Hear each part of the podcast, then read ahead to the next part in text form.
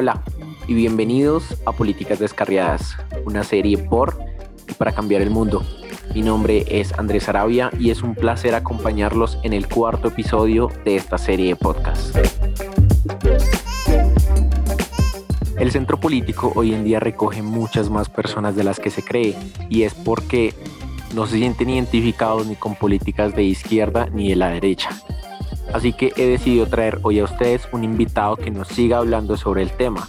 Recordemos que Marla Gutiérrez ya nos habló sobre su perspectiva del centro desde el Partido Liberal. Para mí es un placer y un honor presentarles al invitado del episodio número 4. Él es Julián Rodríguez Astoque, concejal de la ciudad de Bogotá y economista de la Universidad Nacional. Hola Julián, bienvenido y muchas gracias por aceptar la invitación a Políticas Descarriadas. Hola Andrés, un saludo muy especial para ti, qué maravilloso espacio que en este país la política sea descarriada, pero también eh, construyendo por encima de la diferencia. Creo que de eso se trata, de entender que hay caminos distintos, pero que podemos llegar a grandes acuerdos a través del consenso. Qué gusto volver a saludarte y encontrarnos por aquí para conversar. Bueno, Julián, te doy una bienvenida y tal vez para las personas que no te conocen, ¿qué te parece si le das una pequeña introducción de ti? ¿Quién eres? ¿De dónde vienes? ¿Dónde estás? ¿Cómo llegaste a ser concejal? Pues muy brevemente, mi nombre es Julián Rodríguez Astoque, como bien tú lo mencionas, tengo hoy 24 años de edad, soy orgullosamente bogotano, con familia de otros lugares del país como el Quindío, el Tolima, el Huila, pero sin duda alguna orgulloso de mi ciudad, la ciudad en la cual he gestado mi liderazgo desde muy pequeño como líder estudiantil de colegio público, también orgullosamente, al igual que de Universidad Pública de la Nacional. Yo arranqué desde muy pequeño en el liderazgo estudiantil en lo local, en mi colegio, luego en la localidad de Engativá, representando estudiantes a nivel distrital, cuando era apenas una pulguita y tenía como unos 12, 13 años. Y ahí fui escalando eh, y salgo del colegio y empiezo a tejer con oportunidades que ya había tenido en el colegio otros escenarios de liderazgo, de diálogo, eh, de jóvenes a nivel nacional especialmente. Eh, luego llega el proceso de paz y me meto de cabeza en todo el tema del acuerdo, para hacer pedagogía, para recoger propuestas eh, de jóvenes y de niños que pudiéramos enviar a la mesa de diálogos en La Habana y entender la necesidad de que esta generación que va a vivir las consecuencias del cierre de ese capítulo de dolor, que ha sido una generación además violentada, perseguida, victimizada también como jóvenes, eh, pues pudiese tener una incidencia en, esos acuerdos. Ahí tuvimos un trabajo maravilloso, esto me lleva a mí junto con un trabajo previo que habíamos hecho eh, alrededor de la Agenda 2030 y la definición de los Objetivos de Desarrollo Sostenible, así como la creación de la Ley Estatutaria de Ciudadanía Juvenil y luego la reforma 1885, más los temas de paz me llevan a a Naciones Unidas y tener la oportunidad de ser el primer joven colombiano en dar un discurso en la Asamblea General y de ahí en adelante una agenda internacional muy interesante y muy valiosa, compartiendo en más de 15 países con eh, la ONU, la Unión Europea, otras organizaciones de la sociedad civil internacional, nuestras experiencias, fortaleciendo aquí a nivel nacional todo el trabajo con jóvenes, participación política, incidencia ciudadana en 14 departamentos del país que he tenido la oportunidad de recorrer. Y bueno, después de hablar tanto de juventud y de participación y de liderazgo y incidencia política, tomé la decisión el 2 de octubre de 2016, justo cuando perdimos el plebiscito, de lanzarme a la política y pasar un poco del discurso a la acción y probar qué tan cierto era que era posible, como yo lo decía, y en efecto, pues lo logramos y con una campaña súper, súper austera y una cosa muy creativa, con jóvenes pilísimos como tú eh, recorriendo la ciudad, logramos eh, esa votación maravillosa y ganando la confianza de la ciudadanía en nombre, además del Partido Alianza Verde, para llegar al Consejo de Bogotá y además hoy ser gobierno de la capital del país.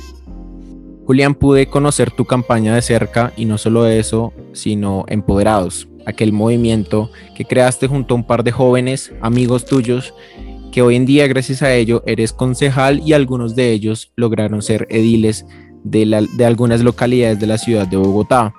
Y te lo menciono porque me parece muy interesante, porque logré ver expresiones artísticas y democráticas de muchos, muchos jóvenes expresándose y buscando, anhelando un verdadero cambio ante las circunstancias que hoy en día acarrean a Colombia y aportando muchas ideas para buscar soluciones y pues básicamente lograr construir nación, que eso es lo que hacen y buscan estos movimientos como lo son empoderados. ¿Nos puedes hablar un poco sobre eso? Claro que sí, Andrés, muchas gracias.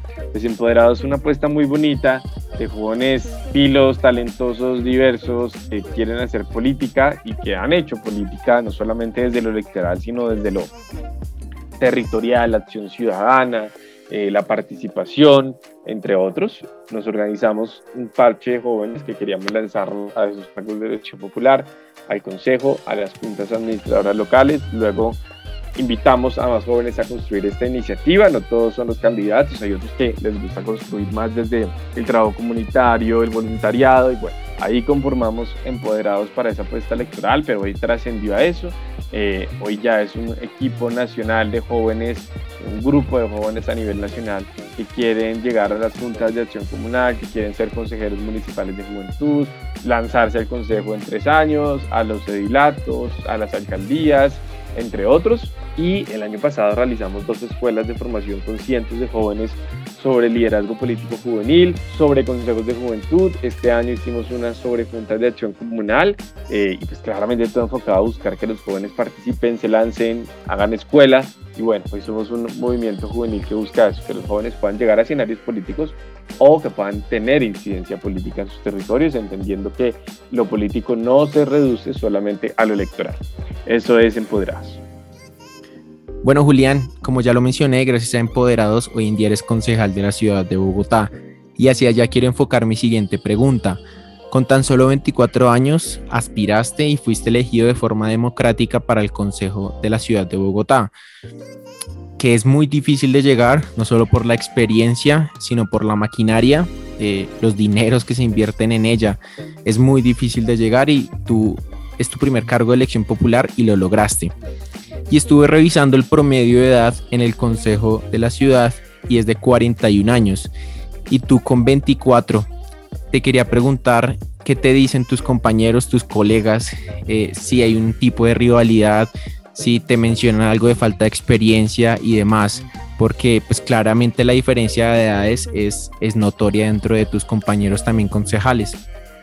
Bueno, pues ha sido toda una experiencia, Andrés. Yo te digo que incluso 41 años cada, cada cuatro años va bajando el promedio de la edad, la media. Digamos que esta vez sigue pareciendo alto, pero antes era peor. Antes el promedio llegaba a 50 años, 55, era una cosa horrorosa en democracia. Y en efecto, mi edad versus la media, pues casi 15 años por debajo. Entonces eso implica dimensionar los retos. Yo no te puedo decir que ha sido fácil porque estaría mintiendo, pero sí ha sido toda una experiencia interesante, digamos, es confrontar unas narrativas generacionales de que tal vez el respeto o la forma en cómo tú tratas al político de más edad es distinta a cómo se trata a una persona joven que llega a la política, porque se normalizó que en la democracia colombiana estaba destinada solamente para los adultos, porque se ha normalizado en este país que entre más edad, más preparación y más sabiduría y más ganas, más experiencia y entonces eso vale, pero eso no es así, porque hoy de hecho nosotros los jóvenes somos la generación más preparada en la historia de Colombia, la más educada eh, y la que puede competir en términos de formación más que con el resto de las generaciones. Pero adicionalmente, pues tú te das cuenta de eso en, en que, por ejemplo, el concejal de 60 años lo tratan del doctor, el respetado, el honorable, entonces al otro que es más joven, el, pelado, el muchachito, el niño, por ejemplo, un concejal me trata de niño a veces eh, de una manera despectiva y uno lo dice, ¿qué necesidad, no? ¿Qué necesidad de que eso se haga? Yo creo que eso prueba que, en efecto, como no habíamos tenido los jóvenes la oportunidad de participar con mucha fuerza en los espacios democráticos, se desconfía de los jóvenes por su edad, entonces a mayor, a menor edad, entonces menos capacidades, menos experiencia, menos posibilidad de liderar discusiones, y eso no es así de ninguna manera. Tenemos mucho por hacer sobre eso. Yo creo que se ha ido superando paulatinamente, y ¿sabes con qué, Andrés? Con el trabajo. Cuando uno trabaja, y con sus resultados y sus acciones le muestra a los demás que independientemente de la edad puede hacer y puede hacer mejor que muchos otros, eh, derrumba prejuicios y además empieza a cambiar la mentalidad de quienes hoy están en el poder. Sobre todo te digo, querido Andrés, de quienes llevan años enquistados en las curules. Estamos hablando de gente que puede llevar cuatro años, ocho años, doce años, veinte años, treinta años sentados allá y que evidentemente pues, hacen política de otra manera y que no responden a las necesidades de esta generación que como tú sabes además protagoniza hoy las calles, las redes sociales, eh, la movilización social y somos nosotros los jóvenes. Julián, ahora quisiera trasladarte la pregunta no hacia tus colegas concejales, sino hacia las personas del común, votantes o no tuyas. Y es porque en redes sociales te sigo y he evidenciado desde que iniciaste tu labor en el consejo muchas personas, algunas que te atacan con lenguaje injurioso, de odio, hay otras que amenazan, otras que hacen memes, eh, que el concejal más joven de la galaxia, que te dicen que eres cuota política de Claudia López, de que todo le pasas y demás. Y quisiera referirme explícitamente a esto. Tú con tan solo 24 años es tu primer cargo de elección popular y pues quiéralo o no, falta experiencia en este sentido. En, eres persona pública y esas personas se piensan que pueden comentar lo que sea de la vida de las personas por el hecho de que tú eres persona pública y funcionario público. ¿Alguna vez has pensado en decir eh, y arrepentirte de haberte lanzado al consejo? No sé, de ver todos los comentarios de odio en tus redes sociales o los debates con personas y concejales en el, en el consejo que te atacan por el hecho de ser joven y demás. ¿Alguna vez te has arrepentido de haberte lanzado al consejo de Bogotá? Sí, yo creo que eso es ineludible en política, digamos, y lo he conversado con políticos mucho más adultos que yo, que llevan muchos años de experiencia. Siempre van a haber días buenos días complejos, días de mucha reflexión, aprendizaje no sé si arrepentimiento de haberlo lanzado, yo creo que eso no, no lo he puesto nunca en duda, pero sí de, pues pucha, esto es más duro de lo que imaginaba, tal, tal vez es como, oye, yo, yo, no, me imaginé que tal vez por aquí fueran a venir unos ataques, no me imaginé que el nivel de hostilidad fuera a ser de esta manera, tal vez uno dice, ¿por qué a uno? porque no a este otro que es un bandido, por ejemplo? O a este otro que es un politiquero, o a este otro que llega comprando votos o con mercados, tamales y lechona, nadie le dice nada, no lo conoce ni siquiera, pero sigue ganando elecciones. Y al que se esfuerza y se jode y por mérito y sin plata sin apellidos, le caen encima. Es, es a veces eso y siempre le ponen una talanquera para avanzar. Siento que a veces ha sido, han sido algunos días complejos, tú, tal vez te has dado cuenta, a veces uno, yo por ejemplo, las redes sociales las manejo en parte y otras no las hace mi equipo porque el año pasado me di cuenta que no podía seguir consumiendo el contenido de redes sociales, me iba a volver loco, es decir, también hay un ser humano detrás de cada, de cada cuenta, por más político que sea, y ese ser humano tiene que cuidar su salud mental, emocional, para que su trabajo pueda ser de la mejor calidad eh, y evidentemente ante tanto odio que hay en las redes sociales, tanta intención de destruir al otro porque piensa distinto, tanta burla, tanta calumnia, pues uno necesita blindarse, tener cuero duro. En política se necesita cuero duro en efecto. Y hay que ser fuertes. Yo a veces digo, pucha, Dios mío, gracias también por la oportunidad, porque si esto me toca así ahorita, debe ser porque más adelante voy a tener retos más difíciles y necesito estar súper fortalecido y saber cómo esquivar una u otra situación eh, o enfrentarla y prepararme, digamos, con anticipación. Yo lo veo desde esa perspectiva, ojalá no me equivoque. Igual es absolutamente inaceptable también muchas de las cosas que, que en el ejercicio político nacional se dan eh, y que en efecto eh, son destructivas y son dañinas. Yo creo que uno puede ser duro, uno puede confrontar a sus rivales políticos, pero cuando hay respeto, cuando se ataca a la persona, yo creo que se desdibuja la democracia. Claro, el hecho de atacar sin antes dialogar o conversar, pienso que desdibuja completamente el debate y, la conversación. Eh, bueno, quiero hablar del Consejo Bogotá y de tu trabajo allí has presentado varios proyectos, la reforma policial, el, cambio de calidad de aire, las prácticas y pasantías remuneradas en el distrito, emprendimiento rural, entre otros. Pero quiero centrarme en uno directamente y es en la reforma policial, por lo que hemos visto en los últimos días, las brutalidades de algunos policías y, no quiero tachar la institución como tal, sino de algunos miembros de esta institución que han hecho, que han sobrepasado la fuerza por el hecho de ser policías ante unos manifestantes. ¿Qué pasó con ese proyecto? ¿Por qué lo presentaste y qué querías ganar con él? Bueno, pues ese proyecto, mi querido Andrés, es una respuesta a una situación dolorosa que vivió Bogotá el 9 de septiembre y el 10 de septiembre, y fue la masacre, porque es así, no hay que ponerle otro tipo de eufemismos, eh, una masacre de jóvenes en la ciudad por parte de uniformados de la policía, 87 uniformados según nuestras investigaciones usaron sus armas de fuego esa noche, 10 jóvenes fueron asesinados, jóvenes que o estaban protestando o no estaban protestando o salieron a comprar algo, como el caso de una joven llamada Juliette Rincón, y murieron bajo el fuego eh, de, la, de la policía, porque es así, y así está toda la evidencia. Entonces nosotros, cuando ocurrió eso con nuestro equipo, sentimos que no podíamos quedarnos con los brazos cruzados. Aquí además hay una responsabilidad generacional y es, hey, a los jóvenes los siguen matando en cualquier lado. Y esta es una realidad. En el marco del conflicto armado, el 49% de las víctimas estaban entre los 0 y los 26 años de edad. Bebés, niños, niñas, adolescentes, jóvenes, una de las poblaciones más afectadas por la violencia en este país, y ver esto replicado en el contexto urbano después de los acuerdos de paz, además a través del uso de la fuerza del Estado, pues es una barbaridad.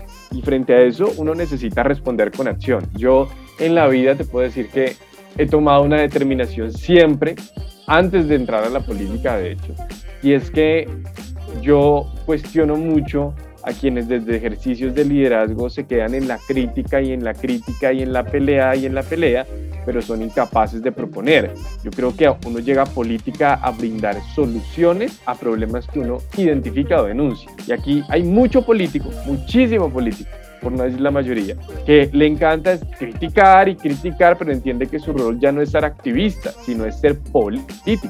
Y los políticos tenemos una capacidad legal, constitucional y unas facultades para tramitar soluciones a muchas respuestas. Por eso podemos hacer leyes, por eso podemos hacer normas de ciudad, por eso podemos tramitar proyectos incluso a través de la ciudadanía. Entonces, entendiendo eso y que yo no soy congresista y no puedo hacer los cambios estructurales de la policía, tampoco soy ministro y puedo también tomar decisiones de carácter estructural y de fondo que necesita la institución.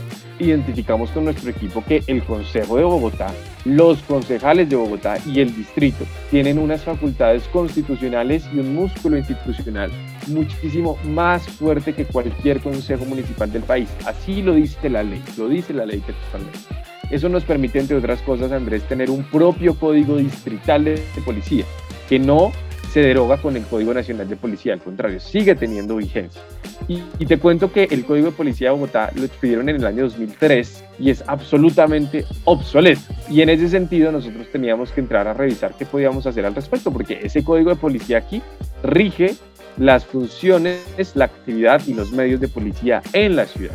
Entonces, eh, nosotros dijimos, vamos a plantear un, proyecto que contribuya al propósito de la reforma policial nacional desde nuestras capacidades locales, sin quedarnos con los brazos cruzados, quejándonos y quejándonos que está bien o haciendo las denuncias de los casos de, de abuso policial, sino tramitando un proyecto para que podamos reformar el Código de Policía de Bogotá, dar una definición de abuso policial. Yo te cuento, en Colombia no existe, Andrés, una definición legal de abuso policial no existe. Cuando a un uniformado lo están investigando o lo judicializan por algo relacionado con abuso policial, un juez nunca va a poder condenarlo por abuso policial. Tiene que buscar otro tipo penal, bien sea delitos, eh, lesión personales, bien sea homicidio, bien sea hurto, bien sea qué sé yo. Pero no hay una, tipología de abuso policial en la, en el normatividad legal colombiana. Entonces aquí lo que queríamos hacer es que como el distrito expide acuerdos a través del Consejo y un acuerdo se vuelve una norma de la ciudad. Nosotros podíamos dar una definición normativa de qué se considera uso policial en Bogotá para que el distrito actuara frente a esas situaciones. De esta manera reformamos el Código de Policía de Bogotá. Introducimos toda una actualización en términos de principios, en términos de marco normativo nacional e internacional de 18 años atrás hacia hoy, de protección a los derechos humanos, de garantía y respeto a los derechos humanos, de protección al ejercicio de la protesta social, especialmente con todas las disposiciones internacionales y derecho internacional humanitario, entre otros. Buscábamos introducir un capítulo sobre la proporcionalidad y la razonabilidad en el uso de la fuerza, que es la gran discusión hoy de Bogotá y del país en términos de la policía. ¿Cuándo actúa la fuerza? ¿Por qué actúa? ¿Con qué proporcionalidad? ¿Y con qué razón? Es decir, ¿por qué lo hace? Eh, y, de qué manera lo hace. un tema de corrupción, queríamos adelantar un estudio sobre hechos de corrupción al interior de la policía en Bogotá, o una cosa súper interesante y bueno, se cayó el proyecto y se cayó el proyecto con ayuda de los votos de políticos alternativos, lo cual es sumamente lamentable. Yo no hice pública la foto, pero si tú miras la foto de la votación, vas a encontrar que los que votaron por hundir el proyecto estaba el Centro Democrático, el Partido Conservador, Cambio Radical, Colombia Humana eh, y una persona del pueblo que estuvo haciendo la oposición al proyecto. Lastimosamente también un, eh, un, compañero del Partido Verde. Pues eso es sumamente doloroso. Yo eh, creo que quedó claro en la opinión pública Además, que afortunadamente no fue porque yo lo haya hecho o haya hecho show, sino que la gente se dio cuenta que era un saboteo político, eh, no era más. O sea, hay un tema de rencillas personales. Entonces, los colegas que se opusieron de un lado, uno espera que los del Centro Democrático se opongan, ¿sabes? Porque uno entiende que ideológicamente ellos tienen una línea de defensa de la policía institucional, que uno lo respeta y entiende uno que espera que van a votar así pero que un político del sector alternativo pues termine votando de esa manera y no tenga argumentos, sino que al contrario lo, vuelva a ser una rencilla más bien personal eh, y entonces por tener un, pleito conmigo, entonces prefieran poner eso por encima de que la ciudadanía en medio de una oleada de represión policial a nivel nacional eh, pudiese tener una respuesta y era que el Consejo de Bogotá estuvo a la altura y discutió y aprobó una iniciativa de esta naturaleza. Entonces sí, nos faltaron solo tres votos no mentiras, dos votos nos faltaron, dos votos de, dos políticos alternativos. Y fue una lástima. Vamos a seguir luchando, por supuesto. El proyecto tiene el respaldo de 55 mil firmas de ciudadanos. Hemos hecho un ejercicio de construcción de ocho, ya van a ser nueve meses. Eh, y bueno, nos hemos sentado con mil actores, pero también hay algunos que no, no se han querido sentar a conversar con nosotros. Esto es democracia, nosotros vamos hasta donde pedamos, con los que quieran conversar y construir, con los que quieran destruir, pues simplemente no hay escenario de discusión posible y vamos a, seguir haciéndolo a través de las vías democráticas y, la, y ya, digamos, ese es el, contexto del proyecto. Julián, es curioso porque en el episodio anterior, José Santa María, edil de la localidad de Chapinero, del Centro Democrático, nos dijo que en Bogotá, específicamente en el Consejo de Bogotá, por tener mayoría y por porque la alcaldesa está dentro de la cartera de la Alianza Verde, todo lo aprobaban. O sea, con lo que tú me acabas de decir, no sé si es cierto, no sé a, quién le creo. Pues fíjate que pues, esto, prueba que no es tan así, porque imagínate, yo soy concejal de gobierno, mi partido es partido de gobierno, y aún así algunas diferencias atizadas frente a algunos temas. Uno obviamente espera que en un tema como estos se genere toda la discusión y toda la polémica. Y a mí me encanta y se los dije. Lo que pasa es que te cuento, Andrés, es que ni siquiera quisieron dejar llegar al debate de los artículos. O sea, lo hundieron de entrada, hicieron una moción para hundirlo. Lo cual es absurdo y es antidemocrático y no quisieron ni siquiera buscar espacios de conciliación. Pero no, en el Consejo siempre ha habido, digamos, dificultad en algunos temas álgidos. Yo creo que, en efecto, no puede ser el Consejo la talanquera y el que le ponga trabas a todo porque la administración necesita recursos, necesita que se aprueben proyectos para materializar el programa de gobierno y el plan de desarrollo que honra lo que la ciudadanía pidió en las urnas, pero es muy valioso que haya disenso porque pues también para eso es el Consejo, para hacer control político, para tramitar iniciativas. Y no, yo contrariamente creo que muchas cosas claves, como por ejemplo te digo en efecto, el cupo de endeudamiento, eh, el que va a venir ahora plan de rescate social, en su momento el plan Marshall, que es todo el tema de reactivación económica, pues son cosas que el Consejo necesita discutir desde la sensatez también, ¿no? Porque ¿cómo le va a negar uno a la administración recursos en tiempos de pandemia en donde muchas cosas se fueron al carajo y hay que redireccionar los recursos porque estamos jodidos en una crisis social económica pues lamentable? Entonces, no, yo creo que en ciertas cosas ha habido coincidencias, en otras se ha aprobado sin dificultad, en otras ha habido muchas tensiones también, eh, con partidos distintos, incluyendo el mismo Verde, que también ha tenido algunas objeciones sobre algunas cosas, pero, pero no, yo, yo creo que también son los tiempos en los que estamos viviendo. Julián, hablando de la Alianza Verde, este partido está dentro de la coalición de la esperanza y hay casi nueve precandidatos, ocho, si no estoy mal, me equivoco, eh, presidenciales Hoy vemos en la coalición de la esperanza, algunos analistas políticos decían que está un poco caída, que no, que están esperando, que quieren hacerle fuerza a Sergio Fajardo. Primero, ¿a quién apoyas y cómo ves el futuro de la coalición de la esperanza?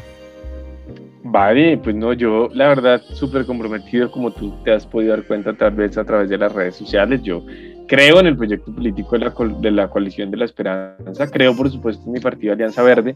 Yo lamento que algunos en democracia crean que entonces unas causas y unas luchas son más válidas si está en un partido o en otro, ¿no? Yo creo que aquí pues todos los partidos pueden compartir causas, luchas, tal vez las visiones o los caminos para brindar soluciones sean distintas pero yo soy una persona comprometida con el verde, entré por el verde, la ciudadanía me eligió por el verde y estoy decidido a construir partido de Alianza Verde. Eso implica una apuesta sólida de cara al escenario nacional del próximo año. Mm, creo que la coalición de la esperanza es un camino interesante, distintas fuerzas políticas de centro, centro izquierda, izquierda.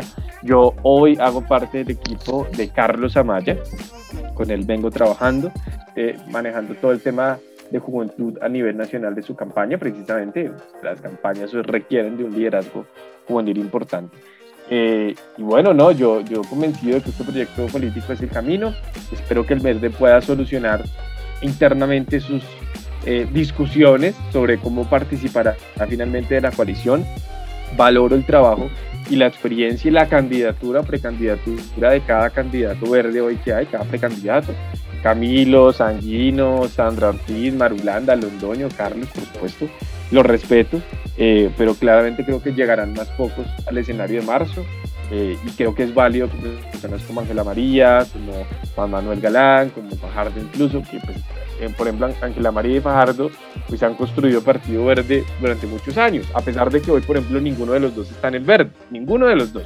Camilo, Ángela María se fue a Colombia más un tiempo y y, y, Sergio Fajardo está en Compromiso Ciudadano, pero él fue candidato a la vicepresidenta al Verde, candidato a la presidencia, fue gobernador de Antioquia por el Verde, Ángela María, una de las mejores representantes a la Cámara que ha tenido el país por el Verde también, entonces, chévere que también participen del ejercicio. La fuerza de Juan Manuel Galán por el lado del nuevo liberalismo es muy interesante. De la calle, que es un sector pro paz, que es una de las luchas que tenemos que, quedarnos como sector alternativo. Entonces, yo, yo creo que ese es el camino me siento contento, pues está Robledo que representa un sector de la izquierda importante también. Y bueno, tejer, yo, yo creo que el país necesita opciones distintas en primera vuelta. Los de la coalición, que el pacto histórico, que aquí los liberales, que aquí los de conservadores, que el uribismo y su gente. Chévere, entre más opciones hayan, déjame decirte Andrés que es un buen símbolo de nivel de apertura democrática en Colombia. Luego en segunda vuelta el cuento es otro, y ahí ya los unos se unen con los otros y no sé qué, y toca tomar decisiones con base en la sensatez y en lo que necesita el país. Eso fue lo que yo hice en 2018. Yo voté por Humberto de la Calle y le hice campaña, y luego le hice campaña y voté por Gustavo Pérez. Hoy paga distintas las cosas, pero bueno, ahí vamos. Julián, quiero hacerte dos preguntas rápidas y que me respondas corto. Y número uno, ¿votarías por Sergio Fajardo? Si es el candidato de la coalición de la esperanza y gana la consulta, sí votaría. Número dos, en un hipotético caso de que Gustavo Petro llegue a segunda vuelta con un candidato del uribismo, ¿lo volverías a apoyar? Sí, claro. No sé si le haría campaña, pero lo, lo votaría por él. Bueno, eh, cambiando de tema un poco, como te dije al principio, tú eres un referente para los jóvenes hoy en día y quiero enfocar hacia allá la siguiente pregunta vemos que hoy en día los jóvenes llevan la batuta del paro nacional, quieren cambiar, quieren renovar la política, quieren renovar las ideas y los problemas que nos han venido, eh, hemos venido reciclando en las últimas dos décadas. ¿Tú cuál crees que debería ser el papel de los jóvenes hoy en día, independientemente de la ideología política? Pues mira, Andrés, yo creo que este año y medio ha sido un año de mucho aprendizaje. Eh, me ha hecho aterrizar también. Yo, creo que los jóvenes somos muy enérgicos, somos muy enérgicos y con justa razón tenemos que ser duros y contundentes en lo que pedimos y exigimos. Yo soy del verde, pero eh, esa etiqueta que han intentado meternos de tibios, conmigo no va por ningún lado. Yo soy cero tibieza, cero tibieza. Contundencia absoluta en lo que creo y en lo que defiendo. Eh, y creo que hoy, después de un año y medio en el Consejo, Tal vez una gran reflexión es que siento que a veces nos quedamos en esas diferencias que tanto conflicto nos genera, pero no en encontrar unos mínimos como acuerdo generacional. Yo creo que hoy la gran tarea que tienen los jóvenes, por encima de cualquier diferencia política, te lo digo yo que he trabajado con jóvenes desde el centro democrático y sectores ultraconservadores hasta jóvenes de hoy comunes o de la Unión Patriótica o la JUC. Toda mi vida trabajo con jóvenes de todos los partidos. Y creo yo que hoy la gran lección que tenemos que dejarle a la siguiente generación, Andrés, de la cual eh, nosotros dos no somos parte, pero sí somos parte hoy de una misma, es construir una agenda generacional con unos mínimos que nos unan como jóvenes verdes, del polo, conservadores, amarillos, azules, de arriba, de abajo, del centro, de lo que sea, eh, que implique que si esta generación puede salir adelante en las mejores condiciones en términos de desarrollo social, económico, calidad de vida, la generación que viene detrás no la tenga tan difícil como nosotros sí tuvimos que tenerla y vivirla. Eh, estoy hablando de oportunidades de empleo digno y en buenas condiciones, la posibilidad de pensionarnos, la posibilidad de ingresar a una universidad, ¿sí? Eh, esos mínimos, el cambio climático y el cómo esta generación lo va a enfrentar.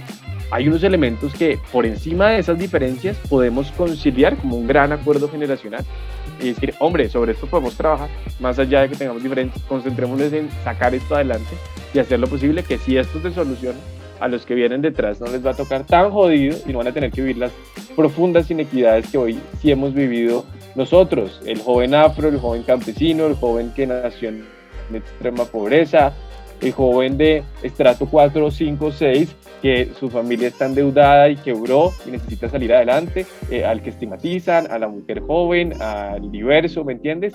Hay muchas cosas sobre las cuales podemos llegar a un acuerdo y creo que es necesario eh, empezar a construir una hoja de ruta colectiva. Yo sí creo en el liderazgo colectivo y creo que el, respeto a la base es el camino.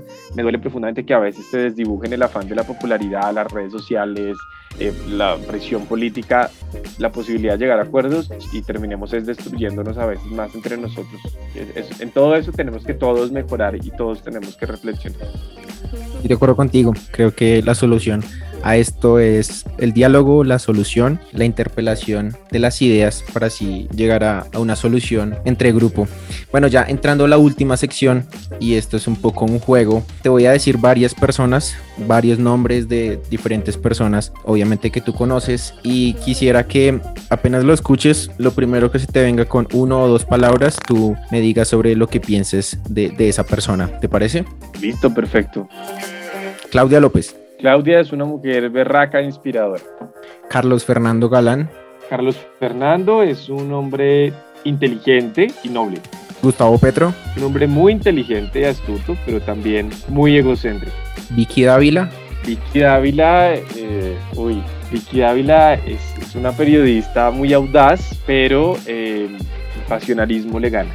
Sergio Fajardo. Sergio Fajardo eh, es un hombre preparado, ético, pero necesita más carácter. Camilo Romero. Camilo Romero es un hombre muy innovador, muy innovador en la forma como hace política. Diría yo que también, eh, pues no, sé, no sé cómo expresar esto, pero podría decir que es ejemplo de las nuevas generaciones en la política. Federico Gutiérrez. Federico Gutiérrez es un tipo filo, pero creo que eh, tiene una intención de protagonizar y figurar en la política que responde a otros intereses. Álvaro Uribe. Álvaro Uribe, sí, no, pues la peor desgracia que le ha ocurrido a este país, así de sencillo. Jennifer Pedraza. Jennifer es una amiga, debo decirte, yo estudié con ella mi carrera. Jennifer es una mujer muy pila eh, y es una mujer valiente. Paloma Valencia. Paloma Valencia, eh, aquí intentando equilibrar, es una mujer muy radical, muchas cosas, fanática de, Uribe, pero es una mujer eh, preparada también. Armando Benedetti. Armando Benedetti es un politiquero y un acomodado en la política colombiana. Humberto de la Calle. Humberto de la Calle es un estadista, esa creo que es la mejor palabra para Humberto de la Calle. Juan Manuel Santos. Juan Manuel Santos también es estadista, pero además creo que es un hombre sabio y conciliador, podría decir yo. Angélica Lozano. Angélica Lozano es un amor de mujer, es un amor de mujer y creo además que es una mujer muy inteligente y muy preparada también. Francia Márquez. Francia Márquez es una mujer berraca, eh, aguerrida, y, luchadora. Diría yo que no, tantas mujeres en este país desde el liderazgo social se han arriesgado tanto incluso poniendo su vida por delante por las luchas que dan. Bueno, Julián, eso ha sido todo por hoy. Muchas gracias por aceptar la invitación, por estar acá, por contarnos sobre ti, sobre tu trabajo y sobre lo que piensas acerca de Colombia y la solución de los problemas. Vale, mi querido Andrés, un saludo especial para la gente que pueda estar escuchando este podcast y gracias a ti por siempre permitir la conversación amplia con distintos sectores y distintos personajes de la política nacional, juvenil, social, como quieras llamarle, a seguir conversando y tejiendo. Gracias por estar una vez más acá y los espero en el próximo episodio de Políticas Descarriadas.